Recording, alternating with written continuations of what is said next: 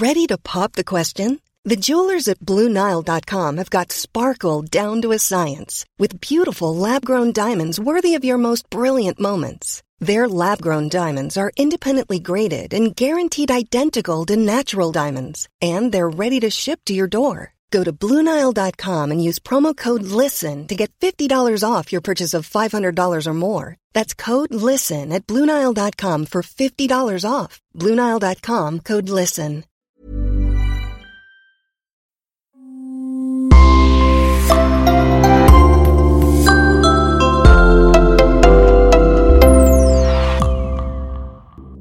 Bonjour et bienvenue à tous dans ce nouveau podcast. Avant de commencer, nous voudrions remercier les deux personnes qui nous soutiennent sur Patreon, Christophe et Jenny. Votre soutien nous aide énormément. Si vous souhaitez vous aussi vous impliquer un peu plus dans la réalisation de ce podcast, il vous suffit de vous rendre sur patreon.com slash le coin du crime. Merci et on commence. Pendant l'été 1920, un cadavre est retrouvé dans une malle chapelière dans la gare de Nancy. La victime est un éminent homme d'affaires, un juif franco-mexicain. Est-ce une affaire d'espionnage ou juste une sortie de dispute ménagère qui a mal fini? Allons découvrir cette affaire qui a fait grand bruit dans le temps. L'affaire Bessarabo.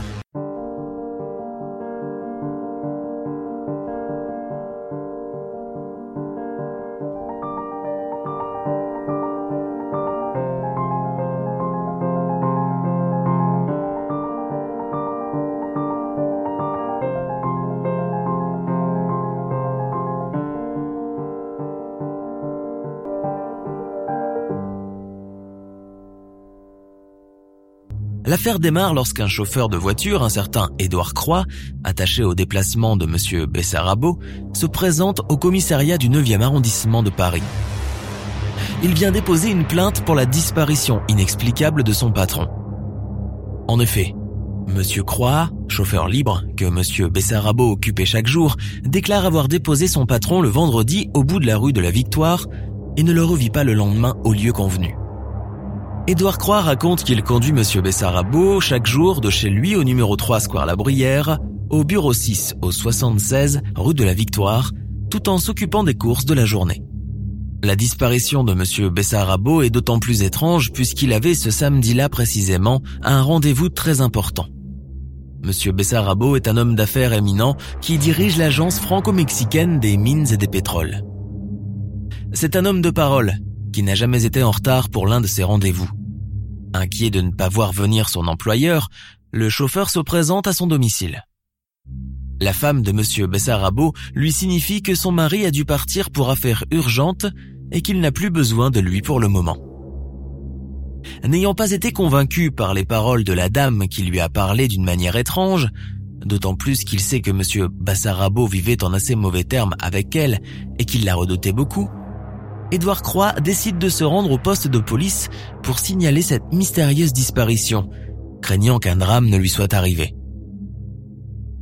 Le commissaire du quartier, Monsieur Thierry, prend note de la déclaration et va de suite au square La Bruyère, au domicile de la famille Bessarabo. Il trouve la porte fermée.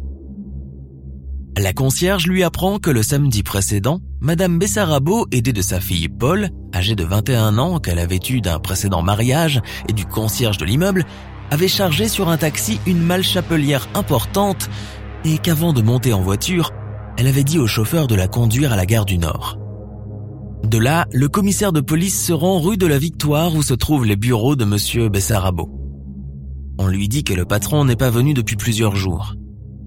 Un des employés lui raconte que Madame Bessarabo venait régulièrement au bureau et faisait des scènes à son mari devant tout le personnel. L'employé ajoute qu'elle était venue pour la dernière fois il y a quelques jours et qu'elle lui avait montré un ordre écrit de la main de son patron qui se trouvait selon elle à Nancy et qu'il a prié d'envoyer là-bas une malle pleine de documents qu'il tenait à cacher. De plus en plus intrigué et convaincu qu'il était sur la piste d'une affaire panette, M. Thierry se livre à une première enquête sur la vie intime des époux. Il ne tarde pas à apprendre que le vrai nom de M. Bessarabo est Georges Israël Weissmann, un juif roumain naturalisé français. Il épouse il y a quelques années Marie-Louise Grouès, veuve Jacques.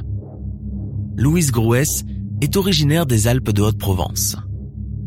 Après la mort de son père, avec sa famille, elle rejoint son frère installé au Mexique. Louise découvre la vie dans ce pays. Elle épouse Paul Jacques, un Barcelonnette. C'est un mariage imposé et malheureux. Deux filles sont nées de cette union, Paul et Louise. Elle revient en France et s'installe à Paris, laissant son mari repartir au Mexique et met tout en œuvre pour être une femme de lettres reconnue. Elle se donne un pseudo, Era Myrtel. Elle s'intègre à des mouvements féministes en plein essor en ce début de siècle et ne cesse plus d'écrire. Elle est reconnue comme auteure de romans dans de nombreux journaux et revues. Elle est directrice d'un journal qu'elle crée avec ses amis féministes de L'Entente. En 1913, confrontée aux révolutions mexicaines, son mari Paul Jacques revient en France. Mais il se suicide ensuite rapidement dans de mystérieuses circonstances. À la fin de l'année, Era Myrtel repart avec ses filles au Mexique pour régler la succession. Elle y rencontre un homme d'affaires du nom de George Weissman Bessarabo et l'épouse. Ils reviennent tous à Paris. La vie parisienne est pour Era Myrtel un vrai désastre.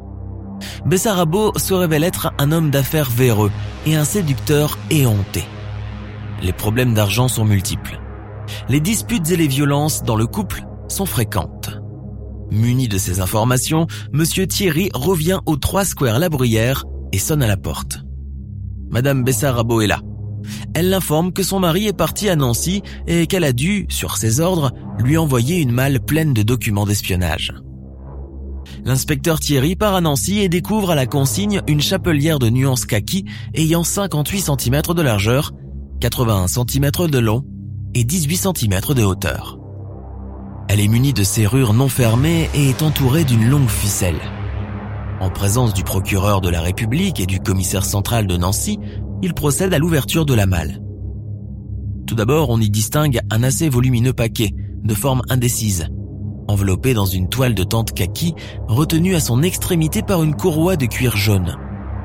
Une seconde courroie prolongée par un fil de laiton enserre le paquet dans l'autre sens. Dépouillé de son enveloppe, un corps apparaît. C'est le corps de monsieur Bessarabo plié en deux. La surprise est générale, on s'attendait à tout sauf à ça. Le corps est figé dans une position particulière. Les pieds sont appliqués sous les reins et les sangles qui les maintenaient sont attachées autour du cou de la victime. Tout de suite, le parquet de Nancy avise la direction de la police judiciaire de Paris de leur macabre et sensationnelle découverte. L'arrestation de Madame Bassarabo et de sa fille est immédiate. L'affaire passionne la presse déchaînée, car le scandale est immense. Une écrivaine qui tue son mari, l'homme d'affaires, est un titre qui fait vendre. Les journaux dilapident Era Myrtel, la meurtrière, dont la fortune est suspecte. Ses fréquentations sont toutes louches. Son féminisme est une simple perversion. Son goût pour la littérature est un vice énorme. Et en plus, tiens donc, son premier mari s'est suicidé d'un coup de revolver. C'est bien trop similaire pour ne pas être suspect. Des témoins sont vite retrouvés. Oui, c'est bien Madame Bessarabo accompagnée d'une jeune femme qui a envoyé la malle à Nancy sans donner d'adresse de destination, abandonnant ainsi la malle dans la gare. La police n'a plus aucun doute. Monsieur Bessarabo a été assassiné chez lui par sa femme en complicité avec sa fille. Pendant l'interrogatoire, Madame Bessarabo commence par nier en bloc en répondant aux questions très directes que lui posaient tour à tour le juge d'instruction et le procureur de la République.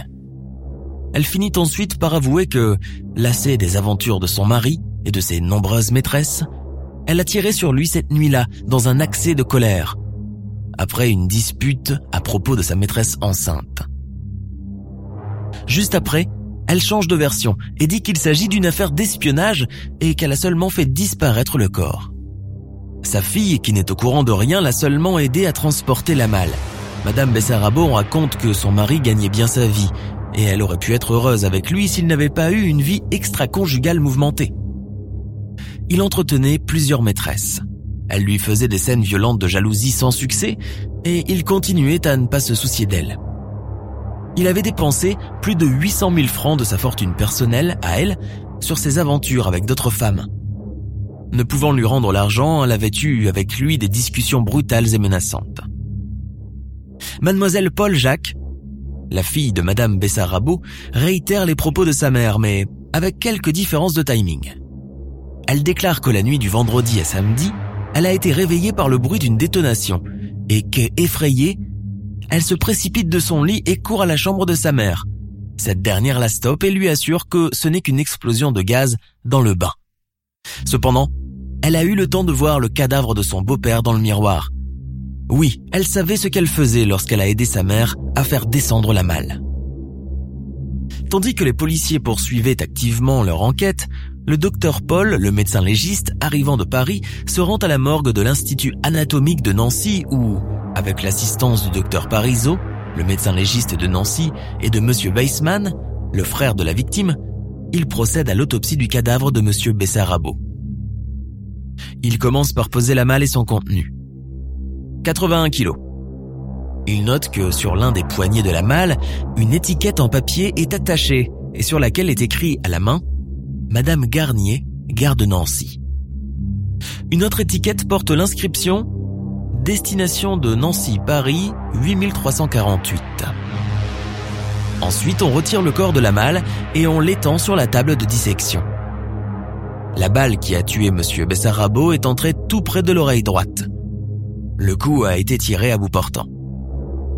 Le juge d'instruction interroge le frère de la victime qui lui révèle que sa belle-sœur joue régulièrement à la bourse et qu'elle a demandé dernièrement à son mari une somme importante pour payer une échéance qui tombait prochainement. Là de donner sans cesse de l'argent à sa femme, monsieur Bessarabo avait refusé catégoriquement ce dernier jour. Le juge d'instruction fait aussi venir les associés et les financiers de monsieur Bessarabo. Et c'est comme ça qu'il apprend qu'il devait recevoir 600 000 francs de la vente d'un terrain au Mexique, le soir même où le drame est arrivé. La mère et la fille sont incarcérées pendant l'instruction durant deux ans à la prison Saint-Lazare à Paris. L'instruction va durer deux ans, le temps de confronter la mère et la fille et d'essayer de rassembler le puzzle du déroulement de la nuit du drame. Même la mort suspecte du premier mari est remise en question. Personne n'a jamais pu éclaircir cette mort suspecte. Madame Bessarabo se bornant seulement à déclarer qu'il s'est suicidé au Mexique. Le procès commence en juin 1922 devant le juge Gilbert. La salle du tribunal est bien remplie on est curieux de voir à quoi ressemble la scandaleuse. Voici l'avocat de Madame Bessarabo, maître Moreau qui va, vient, trépigne et se démène avant l'audience. L'avocat général est maître Mancel. Dans sa plaidoirie, il évoque le côté dévergondé de la féministe parisienne. Les jurés sont sensibles et nerveux devant ce procès que la presse relate. Madame Bessarabo est jugée pour homicide volontaire avec préméditation et Paul pour complicité d'assassinat. Le procès est sensationnel. La cour d'assises évoque évidemment la mort suspecte du premier mari, mais ne condamnera Marie-Louise que pour la mort du second. À un moment donné, abandonnant sa mère, Paul se lève d'un bond et crie ⁇ Je dois et je dirai la vérité !⁇ Paul est acquitté, mais Louise Grouès Bessarabo est condamnée à 20 ans de travaux forcés à la prison pour femmes de Rennes. Abandonnée des siens, elle meurt seule et malade au bout de dix ans d'enfermement le 21 mars 1931.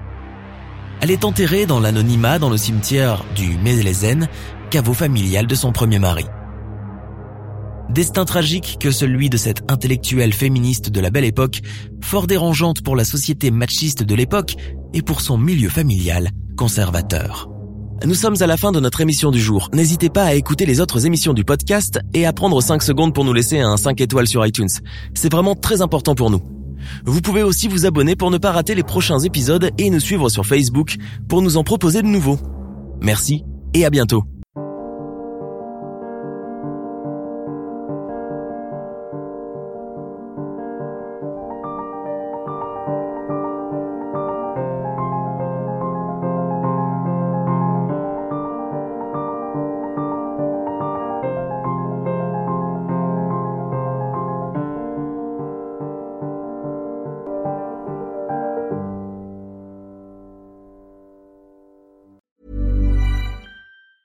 Tired of ads interrupting your gripping investigations? Good news. Ad-free listening is available on Amazon Music for all the music plus top podcasts included with your Prime membership. Ads shouldn't be the scariest thing about true crime. Start listening by downloading the Amazon Music app for free or go to amazon.com slash true crime ad free. That's amazon.com slash true crime ad free to catch up on the latest episodes without the ads.